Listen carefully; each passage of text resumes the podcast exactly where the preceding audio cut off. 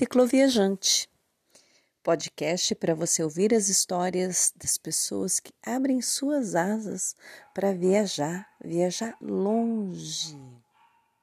Continua com a gente que hoje vai ter história.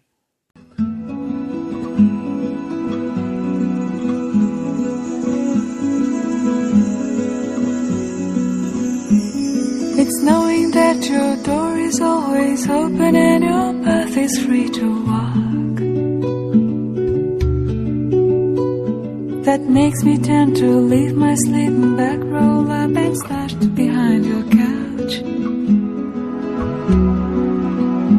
And it's knowing I'm not shackled by forgotten words or bones, or the ink stains that have dried upon sunlight. That keeps you in the back roads by the rivers of my memory, that keeps you ever gentle on my mind.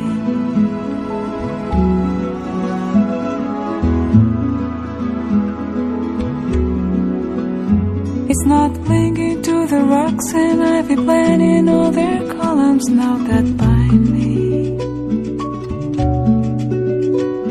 Or something that somebody said because they thought we fit together walking. It's just knowing that the world will not be cursing or forgiven when I walk along some railroad track and find that you're moving on the back roads by the rivers of my memory, and for hours you're just gentle on my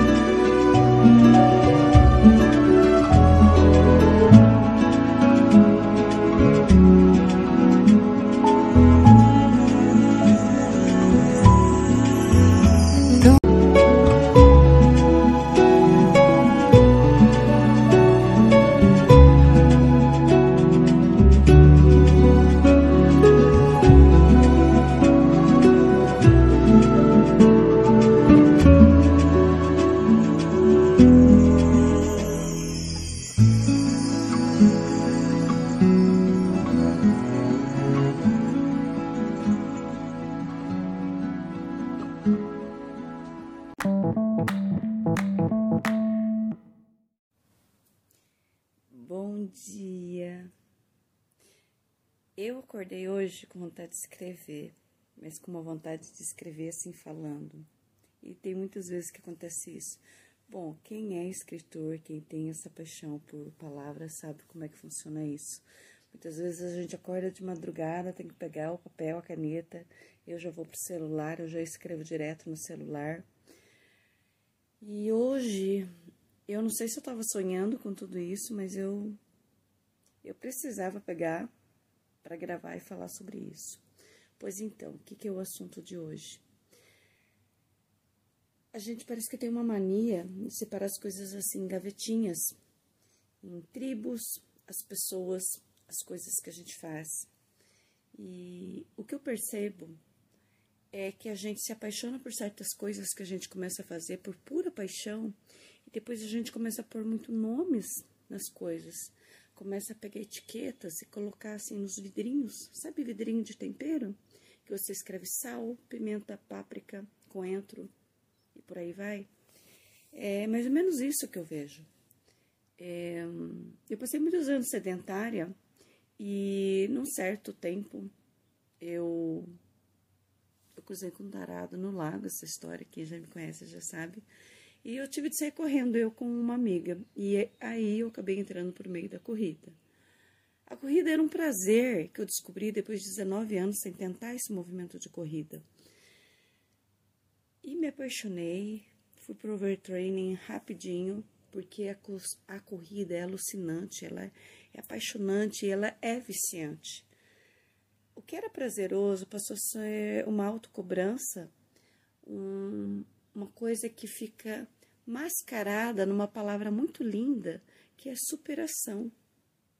A gente desafiar os próprios limites e um pouco além, um pouco além, um pouco além, como se isso fosse totalmente positivo.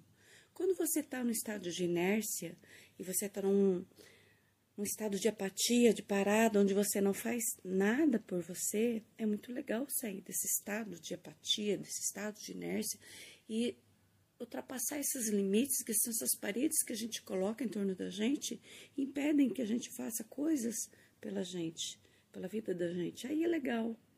Mas quando você já está ali nativa e começa com essa historinha de superar limites, superação, superação, é, existe uma linha tênue do limite que você supera de uma maneira positiva para você e daquilo que passa a ser uma irresponsabilidade daquilo que passa a ser uma autoagressão, daquilo que passa a ser perigoso, daquilo que passa a ser. Passa a ser duvidoso se você realmente está fazendo algo bem de bom para você. Isso eu falo em aventura, em esportes. Eu sou educadora física. Quando você passa a fazer coisas demais daquilo que você acha que é muito legal e você está totalmente endorfinado e viciado na atividade física, e o assunto hoje não era esse, mas eu vou dar um rolé nesse assunto para depois, ao alarme tocando, um dos alarmes que eu ponho para tocar e acordar. Então, aí sabe o que que vira? Vira uma autocobrança, uma coisa assim que você mascara de algo bom, que você está fazendo por algo de bom, mas não é mais. Quando você chega num estado de overtraining, você já está machucando suas articulações. E foi o que aconteceu comigo. E na verdade é assim. Quando a gente passa a fazer treinos de maratona, como eu fazia, e seguia planilhas e tudo mais, e era uma coisa alucinante, porque você, meu, você está fazendo coisas que você não era capaz de imaginar, você não se imaginava capaz de fazer. Então você fica, você fica presa nesse estado de realização, é um estado assim de prazer ininterrupto, porque você está fazendo e você está vencendo. É o treino de hoje, de hoje, de hoje, de hoje, de manhã, de manhã, de manhã, da semana, do mês. São meses de treinamento. Isso é muito prazeroso, porque você sente superman, superwoman, porque você está fazendo coisas que você não acreditava ser capaz. Tá. Primeira etapa: corrida, vício e o pós, lesões. Pô, tem, realmente, tem uns ETs por aí. Eu tenho vários amigos que parece que não machucam nunca.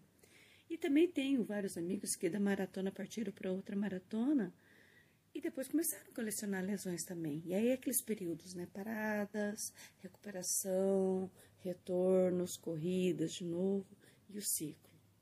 E isso parece não terminar mais. Bom, o assunto não é esse exatamente hoje. Eu fui me apaixonando pela bicicleta também. Passei por fases de.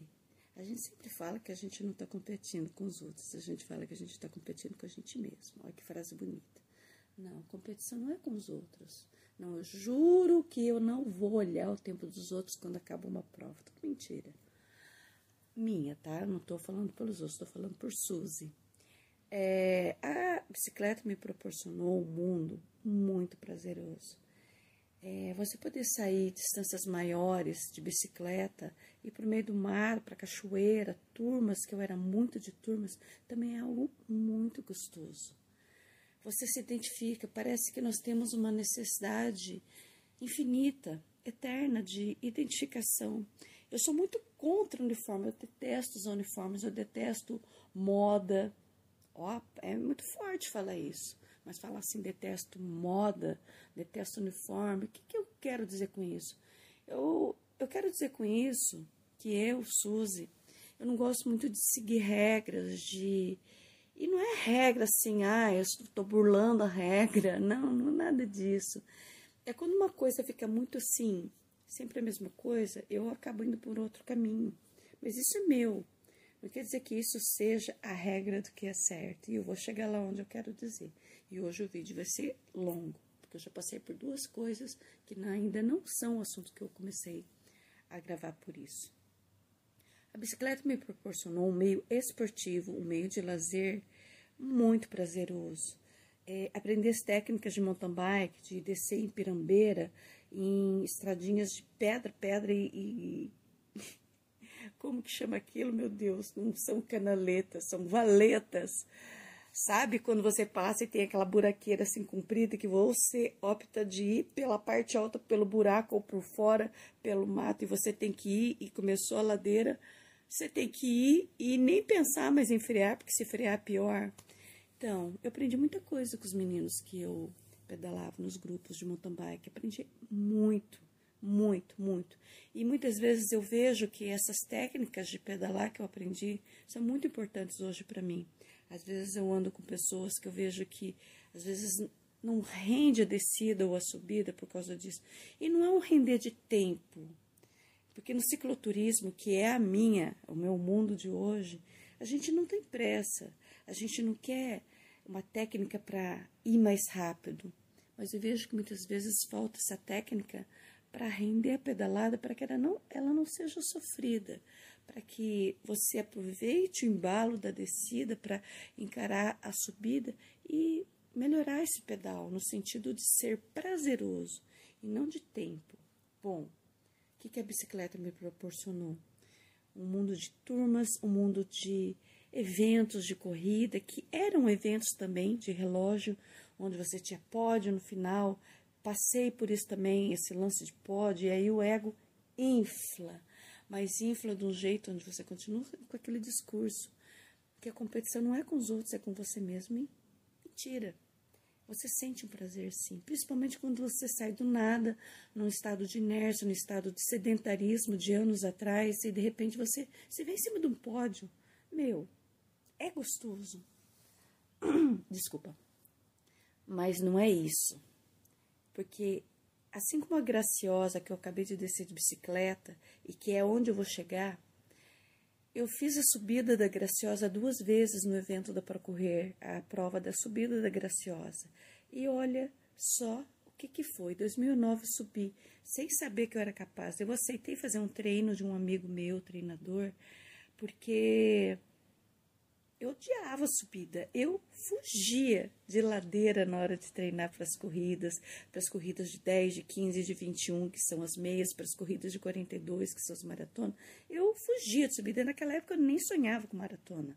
E ele propôs fazer esse treino e era ladeira direto, direto, além dos treino, planilha. Quem é corredor sabe do que, que eu estou falando aquela coisa toda intervalada, porque quando você começa a correr por prazer, é rodagem. Você sai, corre, no outro dia você sai, você corre, no outro dia você sai, você corre, que é o prazer da gente que descobre a corrida como um prazer.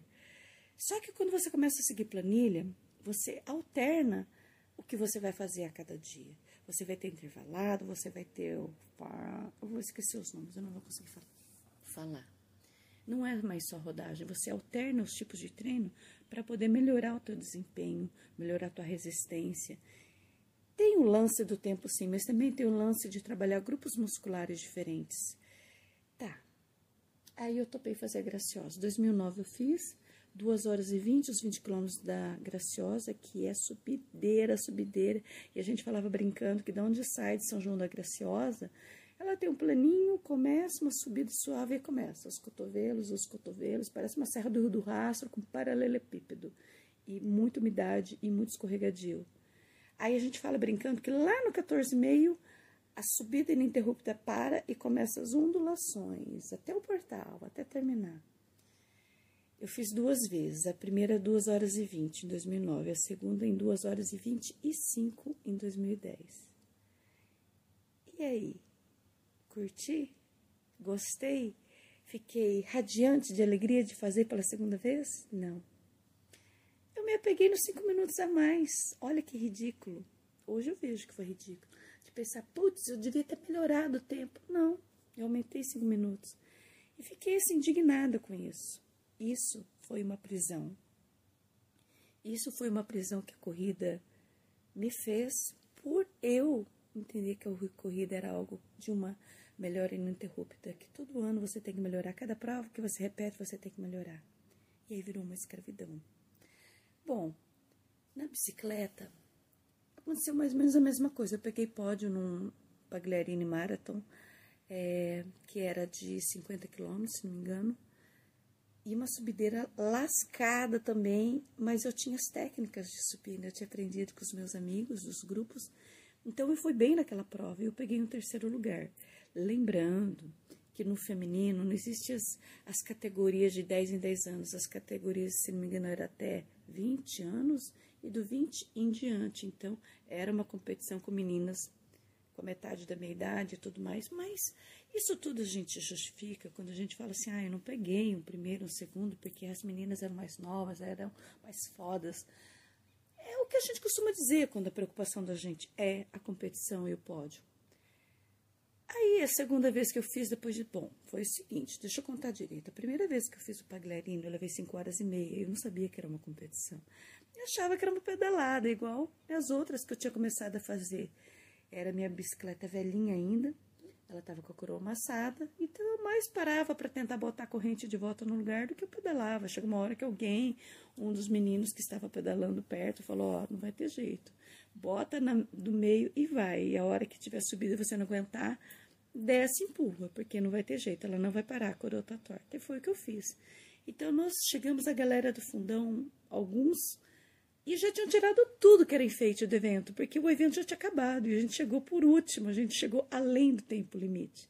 Mas foi uma festa, foi um prazer. São amigos que eu mantive por muito tempo, porque era a turma da bagunça, a turma do fundão, igual uma sala de aula.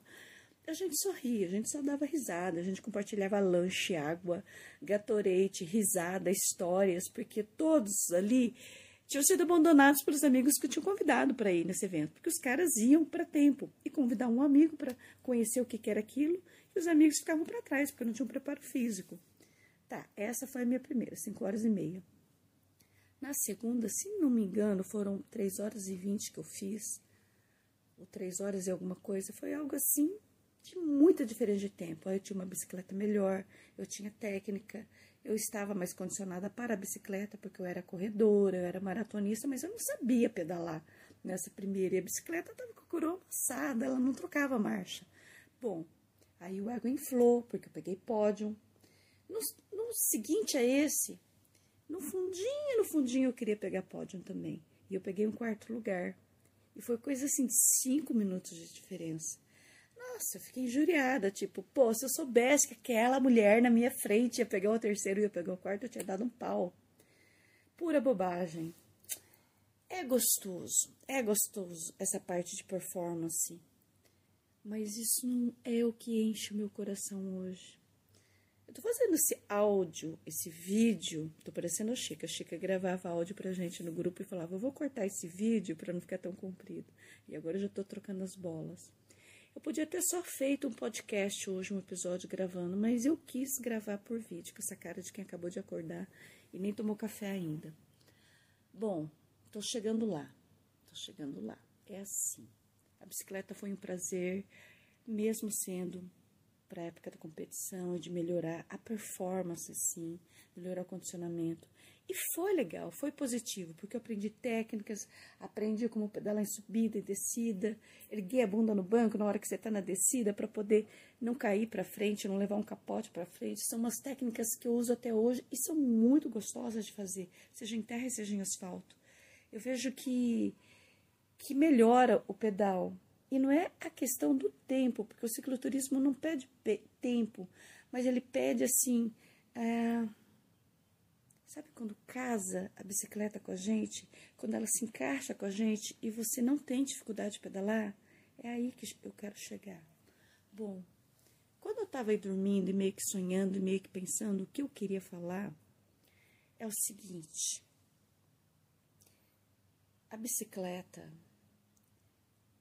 ela é um sujeito ativo, ela é uma protagonista no meio da história de muita gente de homens, mulheres, crianças, adolescentes, velhos, todos. Não vou querer ficar mencionando todas as pessoas, porque seria muito injusto aquela história de agradecimentos, início de monografia, início de livro. Se você citar o nome de muita gente, você acaba esquecendo de muitos que vão ficar muito tristes e ofendidos se você não mencionar.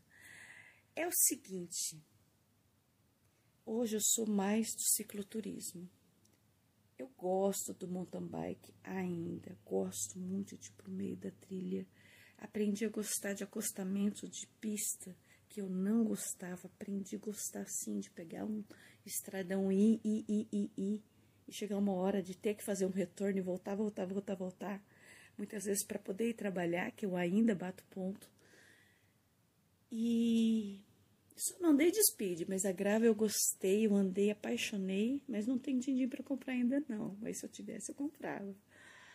Ando com a minha elétrica também, que é outra modalidade também de bike, é uma delícia. Essa urbaninha que eu tenho. Andei com as elétricas lá fora, no exterior, na Espanha, na Itália, aquelas que tem 90 100 de autonomia na bateria. Você pode viajar pra caramba e aceito e abraço elétrica também e-bike. Parar com essa história de, ai, viajou porque tá com e-bike. Meu, é tudo, é tudo pura dor de cotovelo, é tudo, é tudo assim. É onde eu quero chegar. Bom, agora depois de 18 minutos eu vou começar a entrar no assunto que eu gostaria de falar. Bom, já vi que não vai virar IGTV, vou ter que cortar porque IGTV é 15 minutos. O que, que é a história de hoje? Bicicleta é o seguinte: a bicicleta aceita todo mundo. É a gente em cima da bicicleta que tem mania de botar rótulo, de botar etiqueta de tempero, pimenta, sal, coentro, páprica, açafrão e por aí vai. A gente tem mania de botar etiqueta e achar que essa é boa, essa não, essa eu curto, essa eu vou junto. Ah, não, essa não, essa é muito lerda. Não, essa é muito rápido. Não, essa usa essa roupinha. Não, essa não usa aquela roupinha. E a gente tem mania de achar que a bicicleta tem que ter nome. E esse nome é sinônimo de certo ou errado. E não é. Por mais que você curta um estilo de pedalar, um estilo de bicicleta, um estilo de roupa para ir pedalar e estar em cima da bicicleta, não quer dizer que esse que você escolheu seja o certo. E o outro, e o outro, e o outro, e o outro que outras pessoas usam sejam errados, sejam impróprios, sejam uma linha, sejam largados. Não. A bicicleta, a bicicleta é mais antiga que a gente. A bicicleta vem vindo há tantos anos oferecendo aberturas, oferecendo bancos diferentes para a gente sentar. A bicicleta é tão. Não gosto muito da palavra democrática, não, porque fica associada a coisa política e, e não é esse assunto. Bicicleta abraça todo mundo, ela convida todo mundo. E a gente que senta em cima do banco tem mania de colocar o que é certo e errado. E eu me incluo nisso, porque agora, como eu estou mais no cicloturismo do que no mountain bike, Quero a grável, mas ainda não tenho a grável, nunca tentei speed. E aí vão todas as tribos possíveis, desde o mountain bike também tem tantas, tantos estilos diferentes de pedalar. E o cicloturismo também está com estilos de cicloturismos diferentes.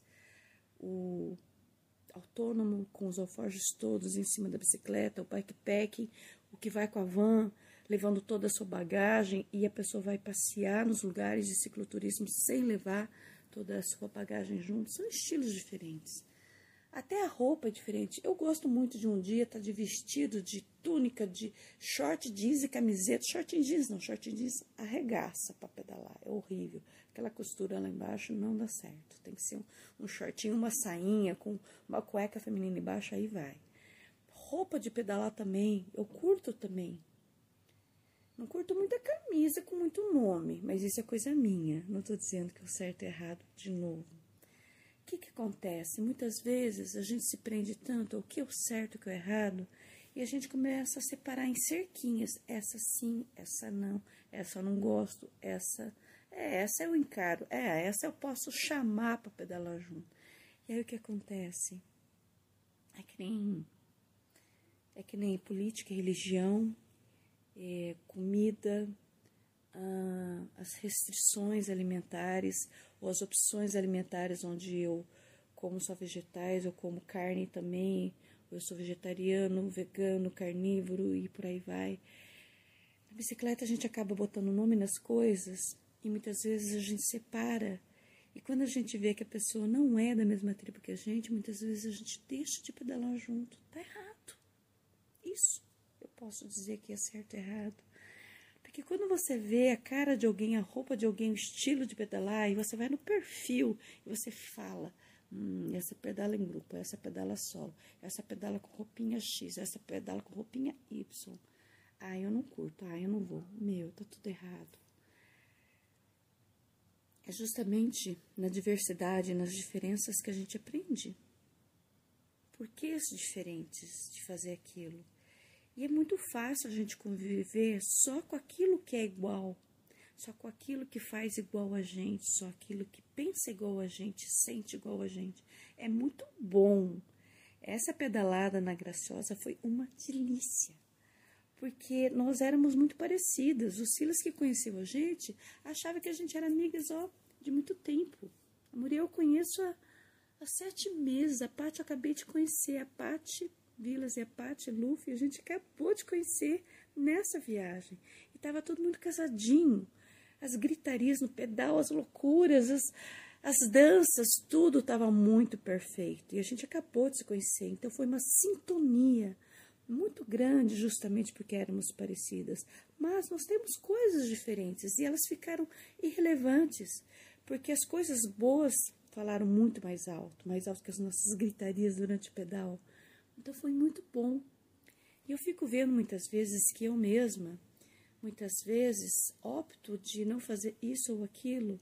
E eu tô dando a cara a bater agora nesse vídeo aqui que eu vou pôr, que provavelmente eu vou cortar todo o início, que eu dei um rolê de 17 minutos antes de começar a falar o que eu queria, que era sobre bicicleta, porque a gente tem que parar de botar rótulo de certo e errado, fórmulas do que fazer.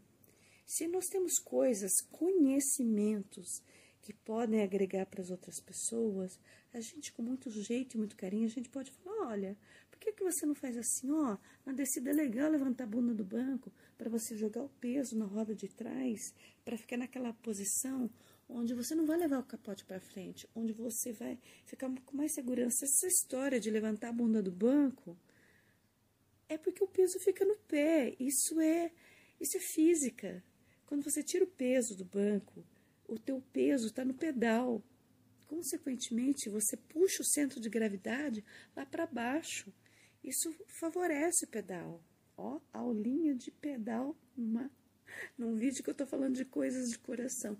Mas é, a gente muitas vezes consegue passar conhecimentos para os outros numa pedalada super light, super leve, super do bem.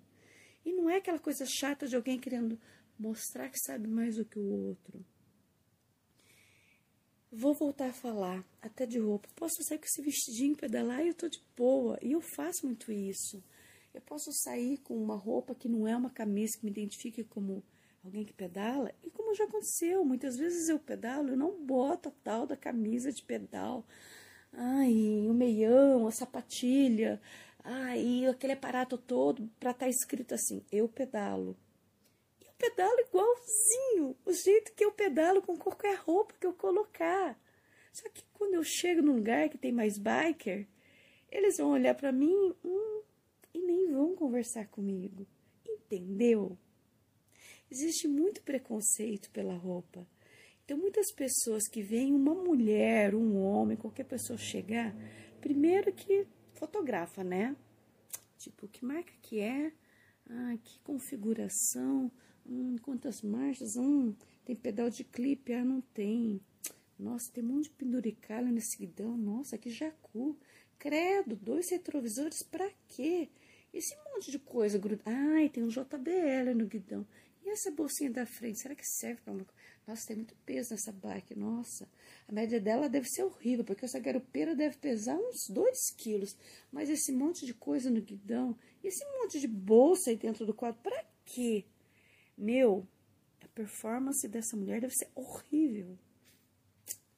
E essa roupa aí, credo, será que ela não tem camisa de pedalar? Hum, coitada. Entendeu? Eu já cheguei em lugares onde tinha um grupo assim que você percebia que eles pedalavam porque o assunto na mesa era esse. E eu tava mais afim mesmo era de ficar solo, mas eu não tava afim de me enturmar.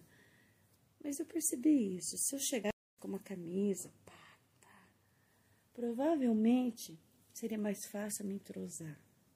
Mas naquele dia eu não estava muito afim mesmo de entrosar. Mas existe o preconceito de lá para cá e de cá para lá. Muitas vezes eu não estou afim de conversar, porque muitas vezes o papo do pessoal que só fala de bicicleta, assim como a gente na corrida só falava de corrida, é isso. A gente se fecha na tribo, entendeu?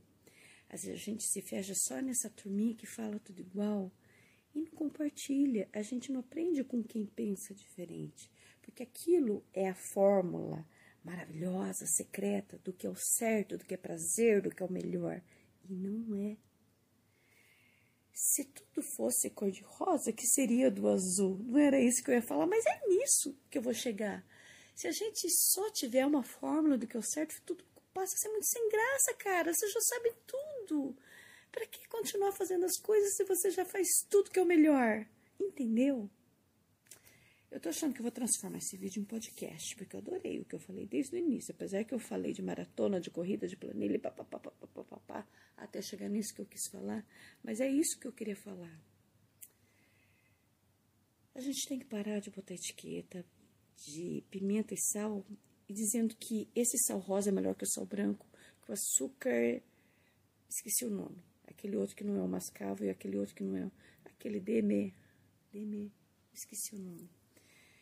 É, quando a gente descobre um estilo melhor de se alimentar, um estilo melhor de pedalar, esse é o seu estilo melhor. Mas para outra pessoa tá tudo bem se pedalar sem camisa de pedal, com sapatilha sem sapatilha. Eu sofro preconceito dos dois lados, entendeu? Se eu pedalo de tênis ou de crocs e a pessoa não vê que embaixo do meu pé tem um, um pedal de clipe e a pessoa pedala clipada, ela já se acha melhor porque ela pedala clipada. Se eu vou pedalar com o pessoal que não gosta de clipar e eu vou clipada, às vezes a pessoa me acha malinha.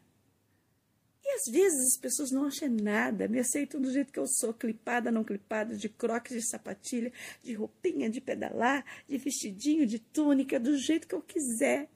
De capacete, sem capacete, em estrada, que dá para pedalar sem capacete. Meu, a gente tem que parar de pensar que tem um jeito melhor, o um jeito certo. Vou falar uma frase que já virou o meu clichê, que já virou a frase que eu falo para todo mundo que me pergunta: qual é a melhor bicicleta? Qual é a melhor bicicleta para o cicloturismo? Aí eu respondo: a que você tem, a que te coloca na estrada. Entendeu?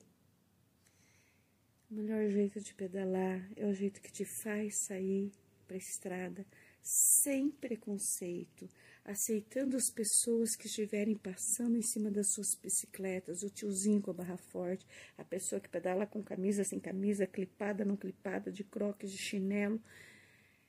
O melhor jeito de pedalar é o jeito que faz você ir e você descobrir que tem milhões jeitos de se pedalar e todos são bem-vindos e todos são legais. São jeitos de fazer a pessoa sair do sofá e ir lá para fora, para descobrir que o mundo não é só esse concreto em torno da casa, não é só aquele risco no horizonte que você chega rapidinho, que o mundo tem muito mais a oferecer além disso. E é isso, chega, né? 30 minutos já deu, né? Vou cortar e vou cortar de novo para soltar esse vídeo. Beijão para vocês. Cara de quem acabou de acordar agora. E aí, gostou? Na verdade, já deve ter dado para reparar que esse áudio originalmente era um vídeo mas eu preferi transformar em áudio somente e soltar como um podcast. É uma conversa bem solito sobre algumas coisas desse mundo esportivo, do mundo da corrida, do mundo da bike. E vale a pena jogar aí para o podcast para quem quiser escutar, pensar a respeito e quem sabe até dar uns feedbacks sobre o que pensa a respeito disso tudo.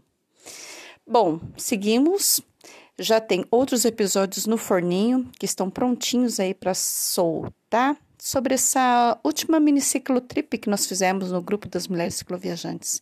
Então, é só ficar ligadinho no canal que logo logo já vai ter mais episódios para vocês escutarem. E se gostarem, compartilharem.